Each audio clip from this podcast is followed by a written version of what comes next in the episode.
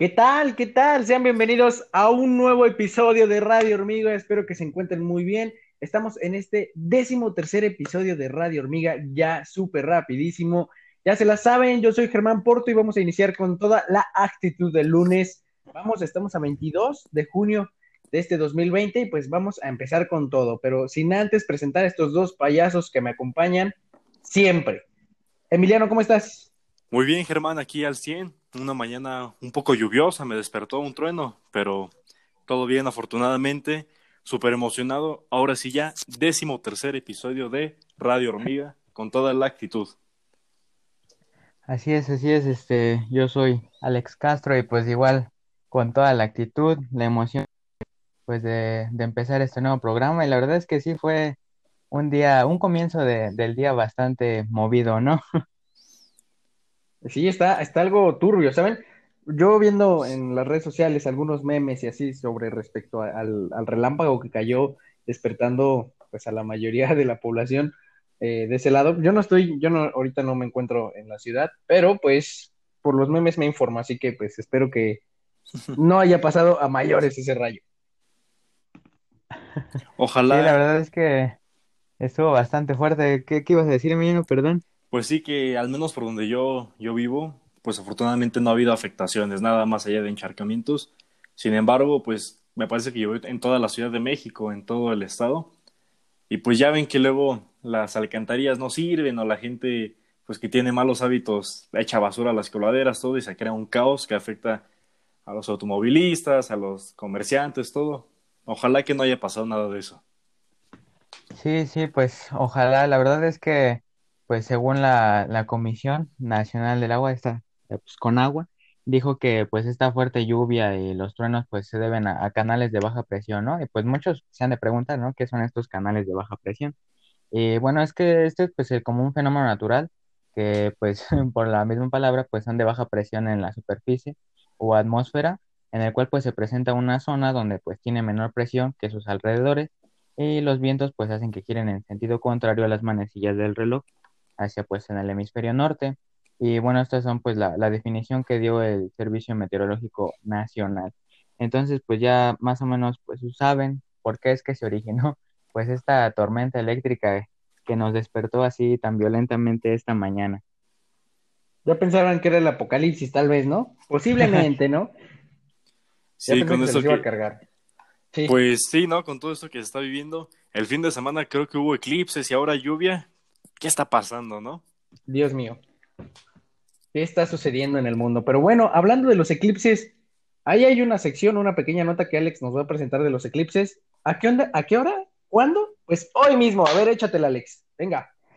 Claro que sí, bueno, pues vamos a dar eh, entrada a esta, esta nota. Y bueno, pues muchos de ustedes estoy seguro que pudieron percatarse, ya sea pues en las redes sociales, porque desafortunadamente pues donde nos ubicamos nosotros, que pues aquí en México pues no se pudo observar este, este fenómeno natural pues que es muy sorprendente. Y bueno, sucedió ayer, ayer 21 por la madrugada. Y bueno, fue un eclipse anular. Este eclipse lunar quiere decir cuando pues la luna se interpone entre el sol y la tierra, pero como pues la luna está lo suficientemente lejos de la tierra, pues no alcanza a tapar toda la, digamos que la superficie de- del sol. Entonces, pues eso es lo que provoca que haya como un anillo de fuego, que es lo que le llaman, que es el borde que se puede ver. Y bueno, la, la órbita de la Luna pues es igual una elipse como la de la Tierra. Entonces, mm, digamos que esa está un poco más inclinada a 5 grados, o sea, es como un poco más diagonal.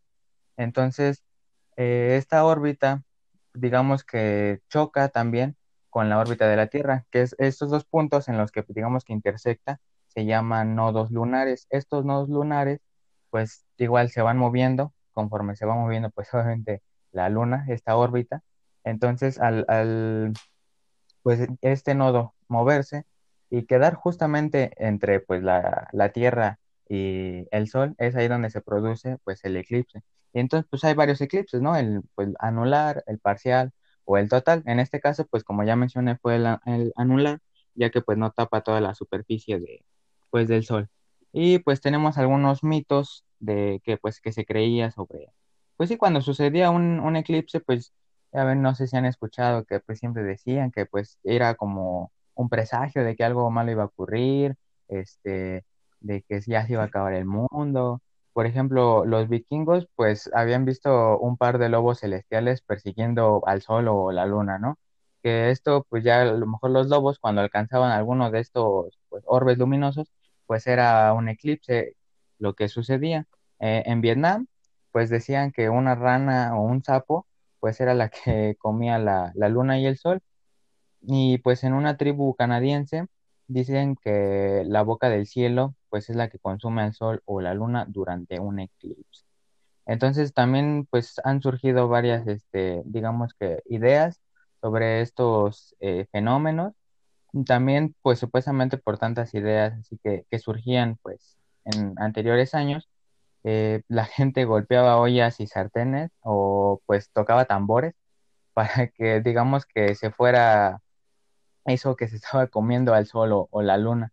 Entonces, pues eso, esa- esas ideas se tenían pues hace muchísimos años antes de que pues digamos que la ciencia empezara a retomar pues gran valor eh, pues sí en, la humanidad.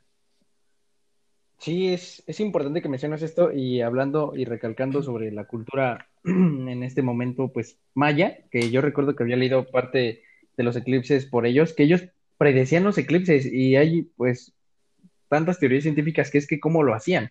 Entonces, ellos decían que pues la luna se, se de- devoraba al sol o viceversa. Entonces, pues está, está impresionante cómo esos cálculos le daban exactamente y aparte eh, ellos mencionaban que pues como tú lo mencionas, Alex, que eran malos días, días oscuros, días de presagio, algo malo, pero pues gracias a Dios aún no se acaba el mundo. aún no se acaba el mundo, entonces, Emiliano, ¿algo que nos quieres comentar? Eh, me, acuerdo que se decía que en el 2012 era el fin del mundo y que ya después dijeron que no, que como se habían así que equilibrado los calendarios, el maya con el que nos regimos hoy en día, pues que había habido una diferencia de ocho años, ¿no? Y que el fin del mundo era en este 2020 y, y pues muchos se la creían, ¿no? Con la pandemia, eh, fenómenos naturales, desastres, todo, pues muchos se la creían, sin embargo, en, lo personal yo pienso que, que ni este año ni en 10 años se va a acabar el mundo. Yo creo que a lo mejor los humanos podrán agotarse y explotar los recursos naturales, pero el mundo va a seguir ahí. Entonces, no lo sé, me pareció que fue un fenómeno bastante lindo, bastante importante, y siempre es bueno saber el por qué, ¿no? Cómo se originan, qué pasa, darle ese punto de vista más científico. Sí, sí, claro, y es que pues, es justo lo que explicaba, ¿no? Del, por qué ocurría esto, porque pues muchos dicen, a lo mejor la, la órbita de la Luna pues no coincide este, con la de la Tierra, ¿no? Que es totalmente como, digamos que recta, sino que como dije, pues está inclinada pues 5 grados, lo que hace que sea un poco más este, diagonal su, su órbita. Entonces, justo lo que decía de los nodos lunares, que estos nodos lunares pues es como la intersección que tienen entre las dos órbitas, pues tanto de la Luna como de la Tierra. Entonces, pues este digamos que se va moviendo la órbita y al, movi- al moverse, pues estos nodos, pues justamente van a, cuando sucede un eclipse, es porque pues el nodo se encuentra justo pues entre el Sol y, y la Tierra, ¿no? Es por eso que pues suceden los, los eclipses. Caray, ¿eh? Parece que tenemos aquí a todo un máster en, en la astrología. Eres un astrónomo, Dios mío. Pero, ¿saben? Ahorita eh, recordándome de estos eclipses, yo recuerdo que cuando justamente, no sé si eran tercer semestre, cuarto semestre de la prepa, hubo un eclipse solar, no sé si lo recuerdan. Creo que hasta sí lo llegué a ver ese día. Y mucha gente está impresionada Ah, creo que sí. día. Sí, sí, ¿te acuerdas, Alex? Creo que iba contigo, si no mal recuerdo. Creo que sí. y justamente sí, sí. íbamos a ver el eclipse, el eclipse solar y que cómo se veía el sol y no se veía nada. Nada más se no, no, no lo voltees a ver, no sé qué, pero no se veía nada. Entonces, ahorita recordándome los eclipses y como una buena anécdota que pues yo me iba en la salida contigo, pues recordé ese momento, ¿no? Dije, ah, pues creo que ya hemos vivido un eclipse y, y estaba con Alex, y incluso fue como, sí, oye, es el eclipse y toda la gente ahí. No se veía nada, ni mamáis. ¿No es así? Pues sí, Sí, pues de hecho también este, bueno, Emiliano, sí. Continúa, continúa. recuerdo eso fue el año pasado o en el 2010. No, fue el año pasado, en el 2018 no fue. Y pues a mí me, me emocionaba, ¿no? Yo estaba, ay, ojalá lo pueda ver y pues no es lo mismo verlo por internet que verlo en, en primera persona. Pero pues bueno, no se pudo apreciar o, o pues sí disfrutar como al menos yo lo esperaba. Sin embargo, es, es lindo saber que, bueno, vivió un eclipse, aunque no era como, no era como lo esperaba, pero estoy satisfecho. Sí, y de hecho, pues también va a suceder otro eclipse, perdón. Eh, aquí en México lo vamos a, poder observar, que va a suceder el 8 de abril del 2024, o sea, todavía pues faltan cuatro añitos, eh, pues que se va a volver, pues digamos que de noche completamente, pues por unos minutos, y pues como que el, el mejor estado para poder verlo, pues va a ser en Durango. Entonces, pues ya saben, el 8 de abril del 2024 hay un recordatorio eh, sobre este eclipse que va, pues sí que vamos a estar afortunados, ¿no? Aquí en México de, de poder observarlo. Pues ya ven, ya tienen cita para ver el eclipse, ¿eh? Nos vamos todos a Durango, ¿eh? Nos vamos a ir a lanzar a verlo hasta allá, ¿eh? Ya, ya, ya quedó pactado, ya quedó pactado, pero bueno, para ya darle cierre a esto, a este tema muy lindo, la verdad a mí me gusta, de los eclipses y demás, pues vamos a darle cierre y vamos a ver qué tal estuvo este fin de semana con el Día de los Papás. Emiliano, ¿tuviste un fin de semana chido? ¿Qué tal estuvo? ¿Qué tal estuvo el Día de los Padres? ¿Qué hiciste? Cuéntame. Mira, estuvo, estuvo muy bonito, muy padre, me la pasé súper bien. Eh, ahí el sábado pasó algo medio raro, que más adelante les vamos a contar. Hicimos una sección especialmente para esto que me pasó, que me pasó. Pero bueno, este, me la pasé súper bien. Eh, afortunadamente pude ir con, a casa de mis abuelos paternos. Est- Estuve con los hermanos de mi papá, otro tío. Ya sabes, una comidita. Mi abuelita cocinó delicioso, un postrecito, musiquita y vámonos. Me la pasé súper bien. Siempre es lindo, pues, ahora sí que tener un pretexto para juntarse la familia y recordar anécdotas, todo. Me, me gusta. ¿Ustedes qué tal? Pues estuvo, Eh, bueno, en mi fin de semana eh, estuvo tranquilo, estuvo relax, estuvo muy, muy caluroso acá donde estoy. Y yo tampoco, lamentablemente, no pude estar con mi padre. No, no pudimos estar juntos, eh, pero claro, eso no me evitó que no le hiciera una llamada. Le hiciera, lo, le pudiera decir, oye, papá, te puedo marcar, bla, bla, bla, ¿estás disponible? Sí, está bien. Le marqué, le, le hablé con mamá también, le dije que, que si estaban bien, que cómo estaba todo. Incluso le dije que si lo habían consentido, ¿no? Y me dijo que mi mamá le hizo pozole. Entonces espero que se la haya pasado muy bien mi papá. Y pues para todos los papás que estuvieron eh, ayer, pues que se hayan divertido mucho, que tal vez hayan bebido un poco, porque pues a la mayoría le gusta beber, o que hayan hecho algo muy divertido entre familia. ¿Tú, Alex? sí, pues la verdad es que igual, pues estuvo, estuvo muy bien entretenido, pues el día. Y pues, pues ba- bastante, bastante completo, ¿no? Bastante divertido. Y igual, pues espero que todos los papás pues hayan podido disfrutar de, este día, ¿no? Pues como, como, se debe, así este, reunidos, pues ya saben, bebiendo un poco, ¿no? Entonces, pues un abrazo a todos. Está bien. Bueno, pues ya hablando respecto a este, a este fin de semana, que por cierto, pues ahí vamos a traer una notita a algo inusual que le pasó a Emiliano, pero primero vámonos a una pausa. Hormiguita DJ, ¿qué nos traes por ahí? A ver, ¿qué nos traes? ¿No? Diría Andrés Manuel, ¿qué nos traes?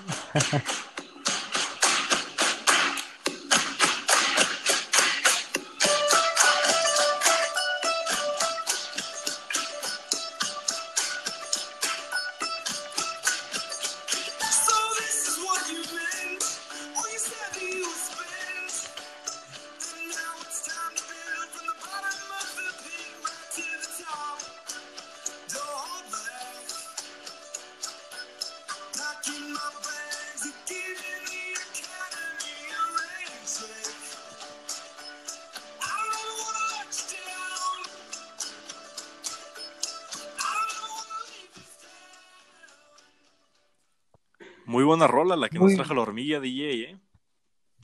Muy buena, muy buena. Muy eh, eh, emotiva, muy divertida, algo para iniciar con todo el lunes, ¿eh? La neta me gustó. Pero bueno, vamos a, a darle con todo y vamos a ver qué nos traes, Emiliano, en esta nota. Algo inusual que te haya pasado este fin de semana que lo mencionamos anteriormente. ¿Qué pasó tu fin de semana? A ver, ahora antes de esto vamos a ver una pequeña, un mito, eh, pues que además es de cultura general, ¿no? Y nos vamos a nuestro escudo y dice así. El escudo de México es una cristalización simbólica que tiene raíces indias.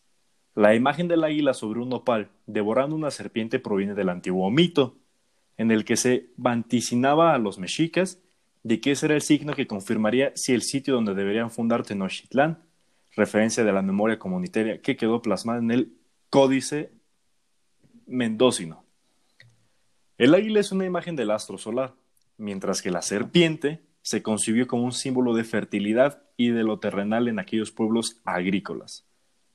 Por su parte, el nopal fue un árbol sagrado para los mexicas, tal como la ceiba lo fue para los mayas. Las tunas representaron al corazón humano, el mayor emblema sacrificial dirigido a los dioses. En Insurgentes, el insurgente José María Morelos, durante la Guerra de la Independencia, fue el primero en colocar el emblema indígena, un audaz símbolo pagano, en la bandera independista para enfrentar a los españoles, acción que representó la unión de distintos grupos indígenas del centro del país. Más tarde, Agustín de Iturbide integró los tres colores de la bandera ordenados del modo siguiente. El blanco, que refería a la pureza de la religión cristiana. Verde, al movimiento insurgente representado por un gobierno monárquico moderado, es decir, independencia, y el rojo que era la unión de americanos y europeos, principalmente españoles adheridos al impulso libertador. Esta bandera fue realizada por el sastre José Magdaleno Ocampo y aún puede apreciarse en el Museo Nacional de Historia Castillo de Chapultepec. Una vez consumada la independencia, Iturbide decretó los mismos colores ordenados en verde, blanco y rojo, colores que también remitían el País Vasco, donde el primer emperador de México tenía raíces. Empleó la imagen del águila coronada devorando a la serpiente sobre el nopal al centro. Cuando fue establecida la República, el mismo escudo fue adoptado, pero le retiraron la corona del águila. Desde entonces, pese a variaciones formales, ha sido inamovible. Sin duda, el actual símbolo nacional es prueba fehaciente de la predilección hacia una reminiscencia fundacional del mundo antiguo sobre cualquier otro suceso posterior, algo que Enrique Florasenko resumía al escribir. Después de tres siglos de dominio español, de imposición sobre símbolos extraños y de la búsqueda de nuevas señales de identidad, al consumar la independencia de 1821, recurrieron a la antigua insignia azteca y la impusieron como un ícono de la bandera y del escudo nacional. Yeah. Está muy buena, ¿eh? Así. Muy buena. Esa, esa está chida. También una vez escuché una plática de un comandante, de un militar, que les decía que pues el águila representaba como la fortaleza de los mexicanos, mientras que la serpiente eran los males, que aunque a lo mejor no era fácil eh, vencer a una serpiente, pues era la, perseverancia era la clave de que sí se puede unidos y que somos más fuertes que todo esto. Bien, ese fue un pequeño mito. Y ahora, ahora sí les voy a contar lo que me pasó el fin de semana. ¿Están listos? Claro, claro, adelante. Bueno, eh, vinieron unos tíos para hacer aquí unos- unas preparaciones para lo del Día del Padre y todo. Fueron a comprar unas cosas aquí en una tiendita cercana y de regreso mi papá me marca y me dice, oye, ¿quieres ver una serpiente? Y le dije, ah, caray, sí, me interesa. Ya bajo, llego a la entrada del condominio y en efecto era una serpiente, pero, pero yo esperaba una bebé, ¿no? A lo mejor, ay, alguien se le escapó. Pero estaba, al menos yo la considero grande, yo creo metro y medio fácil. Estaba grande, sí. Eh, no éramos Ajá. las únicas personas ahí y pues ya saben, como que el miedo empezó a hacer de las suyas y decían, no, no, aléjate, es venenosa.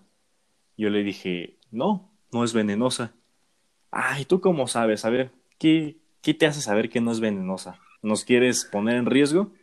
Y les dije, no, miren, acércate un poco hasta donde te sientas seguro. Primero que nada, ve las manchas de su cuerpo. ¿Ok?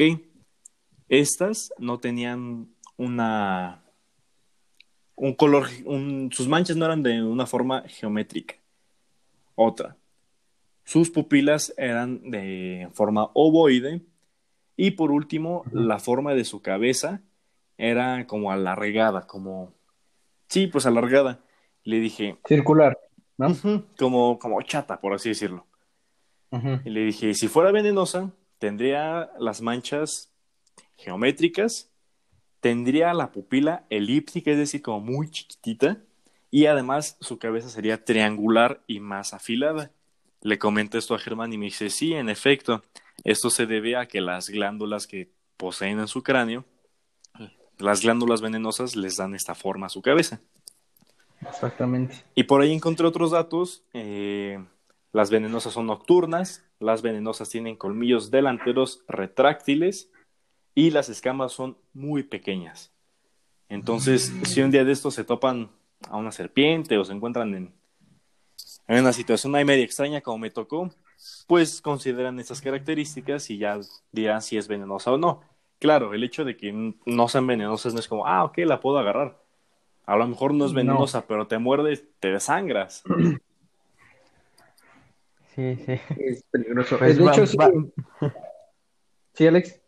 Ah, no, no, pues iba a comentar que pues sí era pues como una sorpresa, ¿no? Vaya sorpresa encontrarte con pues con una serpiente así. Y aparte de que pues lo, o sea, lo, lo pudimos ver que lo, que lo publicó en, en la página, eh, que de hecho pues si no, si no la siguen, pues vayan a seguirla para que se puedan enterar de, pues sí, de, de todo lo que pasa, de las notas y así.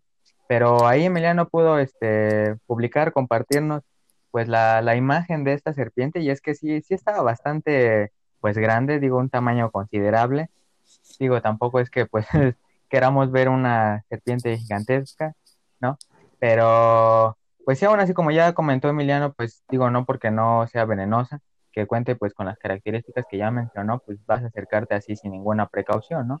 A final de cuentas, pues es llamar a, pues sí, a un experto para que vaya y pues ya la resguarde y, pues no sé, la, la ahora sí que la vaya, pues sí, a colocar pues a un sitio pues adecuado para ellos.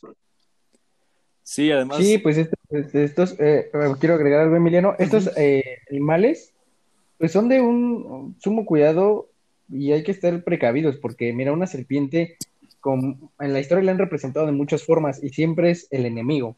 Entonces, realmente una serpiente es eh, nerviosa, no, no tiene un control así que digamos que de repente puede estar tranquila y va a estar tranquila todo el día, porque no, realmente esas serpientes son, digamos que cambian de, de forma, de humor en cualquier segundo, cualquier movimiento que hagas brusco porque pues se sienten pues, atacadas.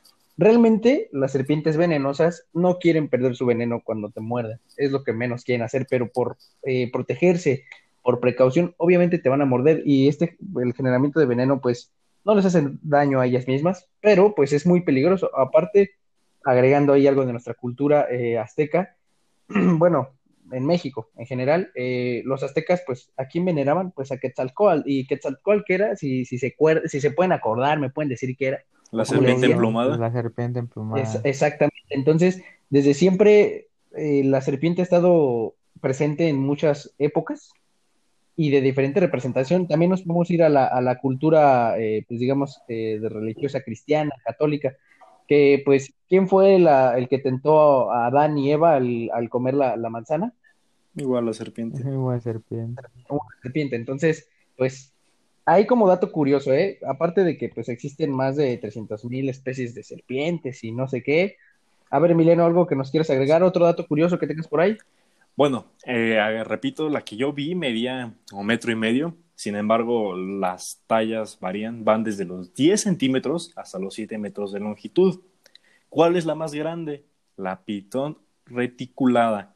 Mientras que la, este, la cobra real está considerada por expertos como la más inteligente. Las serpientes son carnívoras y se devoran a sus presas enteras.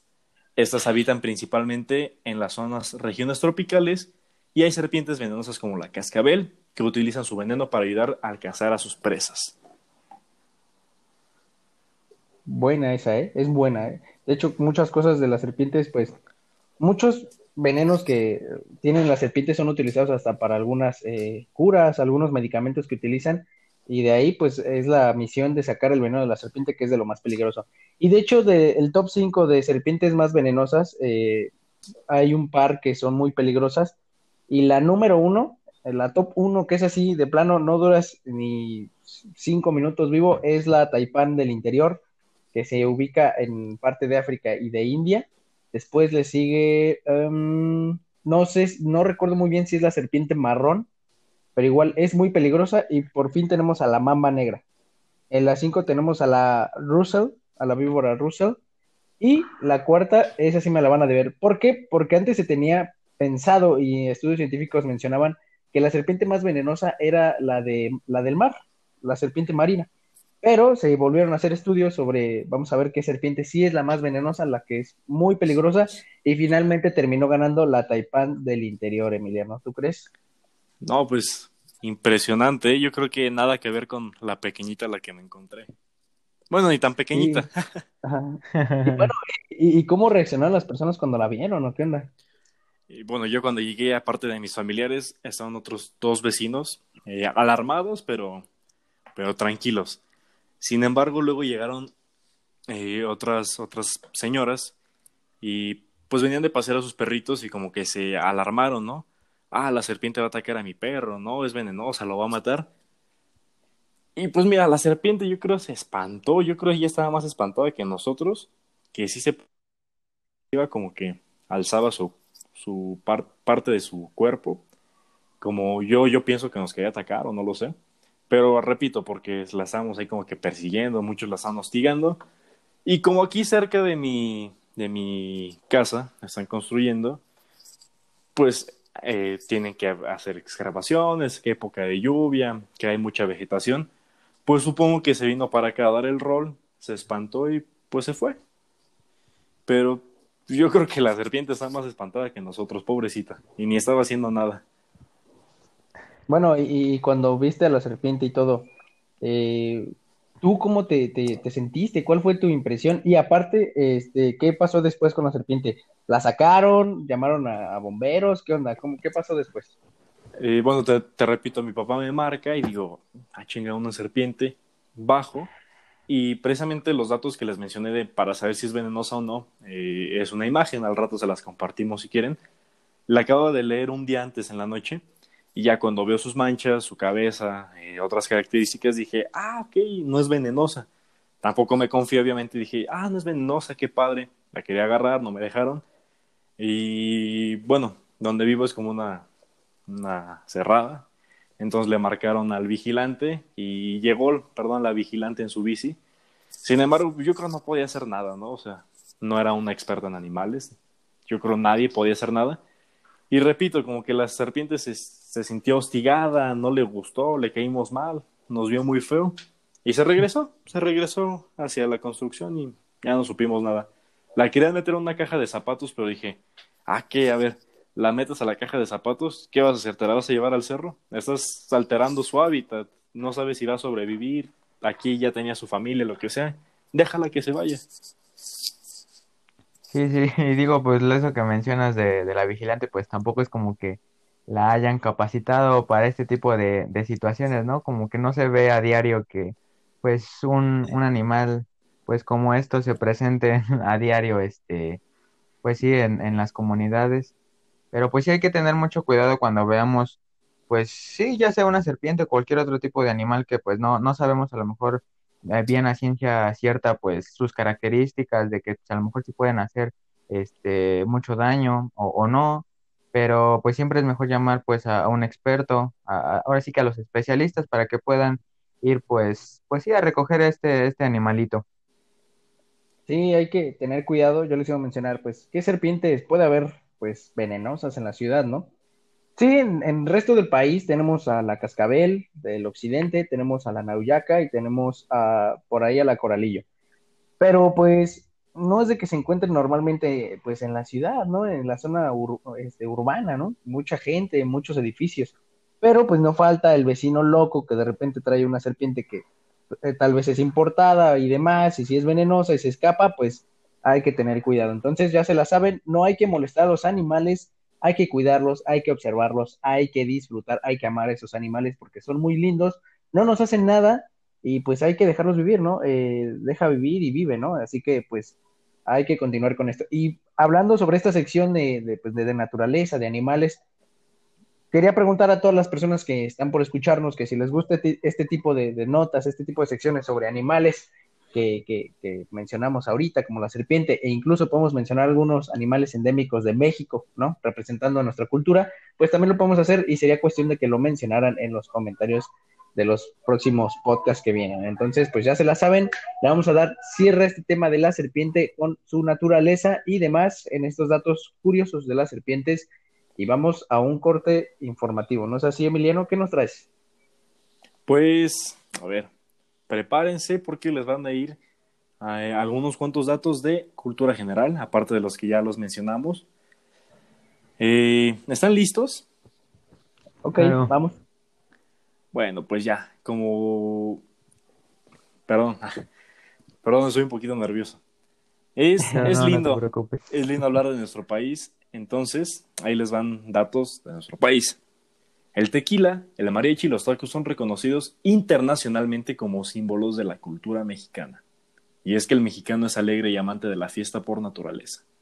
Como buen latinoamericano, siente gran pasión por la música y el baile, por la comida y por la bebida. Algunas de las celebraciones más populares son el Día Nacional de la Virgen de Guadalupe, una fiesta católica que se celebra cada 12 de diciembre, el mensaje en que la advocación morena de la Virgen María dejó para el pueblo mexicano. Representado por una joven indígena, según cuenta la historia, con fama internacional, el Día de Muertos celebra el día en que, bajo creencias indígenas, los muertos regresan para visitar a sus familiares vivos, pues la muerte no es el fin de la vida, sino una continuación de la misma en un mundo paralelo. La familia mexicana es la base de la sociedad mexicana. En ella se representa claramente la psicología del macho mexicano, el varón, el varón que venera a su madre y cuida el honor de sus hermanas. Sin embargo, cuando se trata de mujeres fuera de la familia, no se les tiene el mismo respeto. A pesar de todo, la modernización no ha logrado cambiar los fuertes lazos familiares que distinguen a los mexicanos. Así, las nuevas generaciones viajan por el tiempo, mundo, obtienen empleo en el extranjero, asimilan nuevas filosofías y formas de vida, pero cada Navidad o vacaciones de verano regresan a visitar a sus abuelos, padres e hijos, para compartir con ellos su parte fundamental. Por último, otra de las grandes pasiones de esta colorida cultura es el fútbol, y en menor medida el béisbol. Los partidos de la primera división hacen latir corazones y fomentan la fraternidad entre seguidores de cada equipo. Hombre, mujeres y niños de todas las clases sociales abarrotan los estadios o se reúnen en sus hogares para seguir minuto a minuto las jugadas de sus jugadores favoritos. Entonces, si quieren fiesta, relajo, comida rica, pero sobre todo mucho amor y ternura, pues vengan a México vengan, anímense. Pues sí, sí, muchas gracias por, pues, por compartirnos estos este, datos, como bien lo mencionabas, de cultura general. Eh, pues que también, pues fíjate que el, el fútbol, pues une, une a las familias, amigos, este, pues a lo mejor a, personas que ya no veías, pues hace bastante tiempo pues ahora sí que un equipo pues puede unir pues a muchas personas, ¿no? Y pues ya saben, ¿no? No falta pues a lo mejor que dicen, ay, pues vamos, ¿con qué vamos a pasar este o a disfrutar el, partido, ¿no? Y dicen, no, pues vamos a ir por unas cervezas, por un whisky, eh, por alguna bebida, ¿no? Entonces, pues siempre, siempre es bueno este convivir y pues recuerden sanamente, ¿no? Eh, ahora sí que no, excederse. Y pues a continuación, Germán nos va a hablar un poco sobre el whisky entonces, este, pues adelante, Germán. Qué bueno que lo mencionas ahorita que dice cerveza, whisky. Pues hoy les vamos a traer esta sección de bebidas que pues, espero que también les agrade.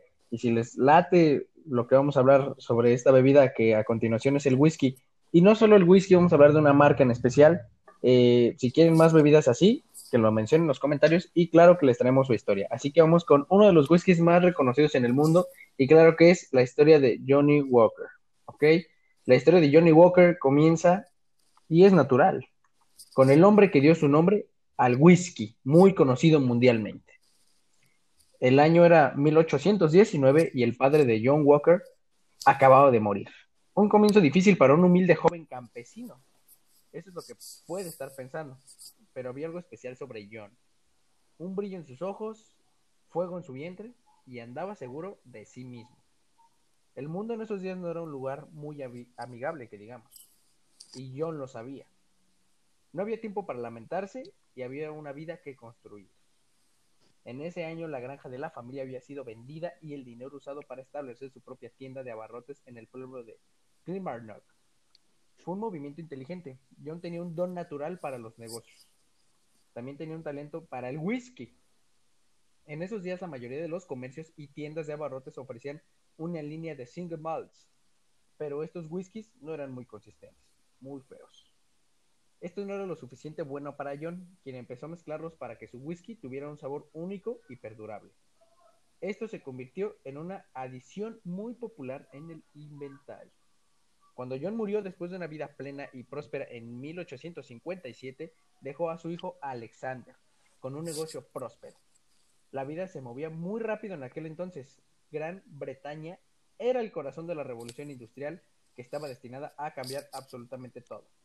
En Kilmarnock, el ferrocarril había llegado llevando bienes a los grandes barcos que navegaban regularmente hacia las cuatro esquinas del mundo en ese tiempo. Alexander supo reconocer una oportunidad irrepetible cuando la vio. En 1867 lanzó la primera mezcla comercial de Johnny Walker y la llamó Old Highland Whiskey. Luego hizo un movimiento astuto convirtiéndola a capitanes en sus agentes para llevar a whiskies a cualquier parte del mundo. En poco tiempo su mezcla única estaba disponible en todo el mundo, vaya.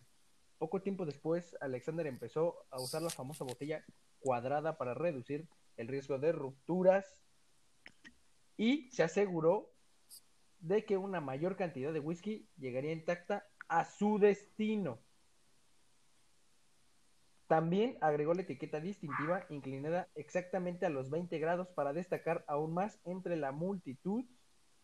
Y bien, en 1889 era el turno de Alexander de heredar el apellido Walker, dejando la compañía a sus hijos Alexander II y George el I, un maestro mezclador y el último un maestro en los negocios. En 1909, Alexander y George renombraron su exitosa y nueva variedad de whiskies con los colores de etiquetas icónicas como ya los conocemos, así como Johnny Walker Red Label y Johnny Walker Black Label habían nacido. Fue durante esta época que el ilustrador más reconocido del momento, Tom Brown, esbozó una idea para un logo en el respaldo de un menú durante un almuerzo. Alexander y George adoptaron el caminante inmediatamente. De golpe, John Walker, el tendedero victoriano, se convirtió en Johnny Walker, el dandy eduardiano. En 1920, el whisky de Johnny Walker estaba en 120 países. A medida de que el siglo avanzaba, se convirtió en gran parte de la cultura global,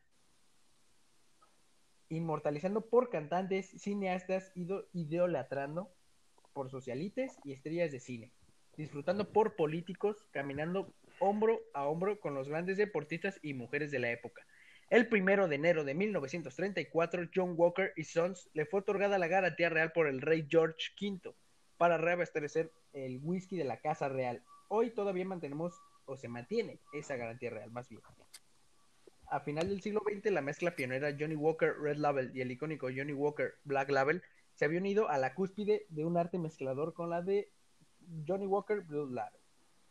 Hoy Johnny Walker es la marca de whiskies más grande del mundo y su eslogan ha sido adaptado y acuñado en todas partes como un grito de batalla para inspirar el progreso, como coraje en la adversidad, como una expresión de alegría y optimismo y como el mejor consejo que alguien está siempre dispuesto a recibir. ¿Qué opinan? ¿Les latió esa historia de... Vaya, sí, sí, pues estuvo bastante, bastante interesante esa historia. Y ahora que me acuerdo, creo que Emiliano se había ganado una, botella, ¿no? Algo así, no, no sé si, si me quieres este despejar esa, esa duda, Emiliano. Sí, en efecto, mi en una boda de mi tía. Me había sentido mal durante toda la tarde y parte de la noche, pero no sé, como que me recuperé y dije, pues vamos a aprovechar, ¿no? Se hizo un concurso, éramos tres participantes, el primero en acabarse una yarda de cerveza eh, ganaría una botella de whisky, una eh, Johnny Walker etiqueta roja, y pues gané. y sí, ahí la tenemos. ahí la tenemos todavía. Como ¿Cómo ves? recuerdo, sí. Sí, sí, sí, sí, sí recuerdo esa publicación que habías hecho en, pues sí, en tus redes sociales. De, de hecho, creo que subiste un video, ¿no? Que ahora sí que se mostraba aquella, este, ¿cómo se llama? Aquel acontecimiento épico. Aquella hazaña que, que Ajá, ajá. Pues sí, muy- fue muy lindo. fue Sí, muy sí. linda todavía. Un, un orgullo ganarme esa botella, dice. Sí, pero, pero pues ahí está esta, esta sección que es eh, bebidas. Y pues si a la gente le agradó este tipo de, de, de secciones, de, de hablar sobre alguna bebida como cerveza, vodka, ron, tequila, y pues en este caso fuimos a una marca, ah claro, mención no pagada, también se tiene que aclarar, de Johnny Walker, ¿no? Pues, ¿Cuándo nos iba a pagar Johnny Walker para mencionarnos en la radio? No, pues cuándo, ¿no? Pero, pero bueno, lo mencionamos porque pues también es parte de la cultura general que, hay en las bebidas. Pero bueno, ya para terminar este programa del día de hoy, que pues la verdad me pasé, me la pasé muy bien y me divertí demasiado y hablamos mucho de naturaleza, pues espero que también ustedes se le hayan pasado bien. Que espero que en esta semana pues se graba otro episodio y espero que estén muy listos para disfrutarlo. ¿No es así, Emiliano? Así es, siempre es un honor grabar con ustedes, que nos acompañen, que interactúen con nosotros. Se siente lindo el apoyo. Eh, vamos creciendo. Eh, busquemos temas interesantes para que lo disfruten ustedes, para que aprendan, se diviertan. Y mientras lo hacemos, nos la pasamos bien. Nos, es, es lindo. Oye, ¿qué onda? ¿Ya estás listo? Sí, vamos, mañana grabamos temprano, todo. Eh, lo preparamos, lo hacemos con mucho esfuerzo para que salga lo mejor posible para ustedes. Sí, así es, pues, mu- es- ahora sí que, pues, son, son esos nervios, ¿no? De, de cada, este, a la hora de grabar, pues, cada episodio, pues, la emoción, ¿no? Esa, a lo mejor como adrenalina de, de saber, pues, que te vas a preparar, este, investigar, pues, sobre los temas, este, y, pues, obviamente lo hacemos nosotros, pues, con mucho cariño, pues, para ustedes, ¿no? Más que nada, y porque, pues, ahora sí que por, por esto hacemos esto, ¿no?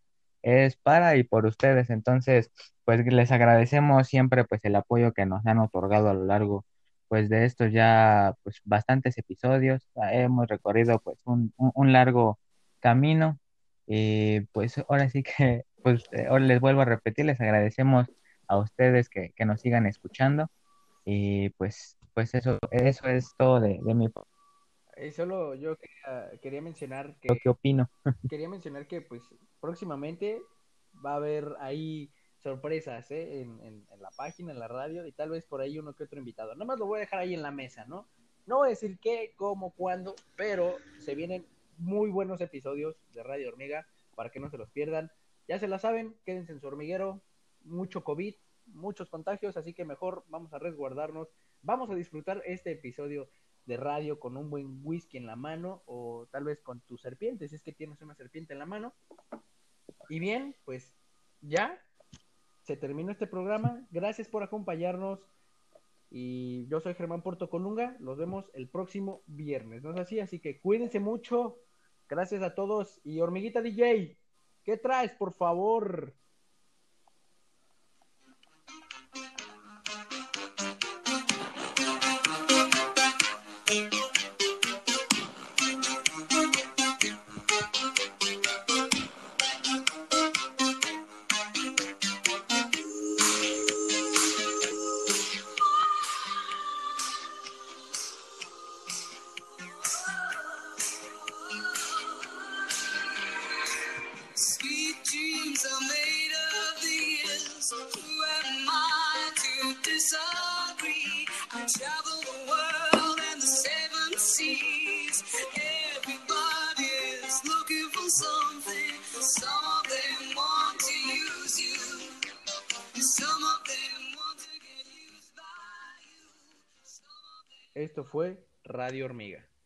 Gracias por escucharnos. Espero que tengan una gran semana.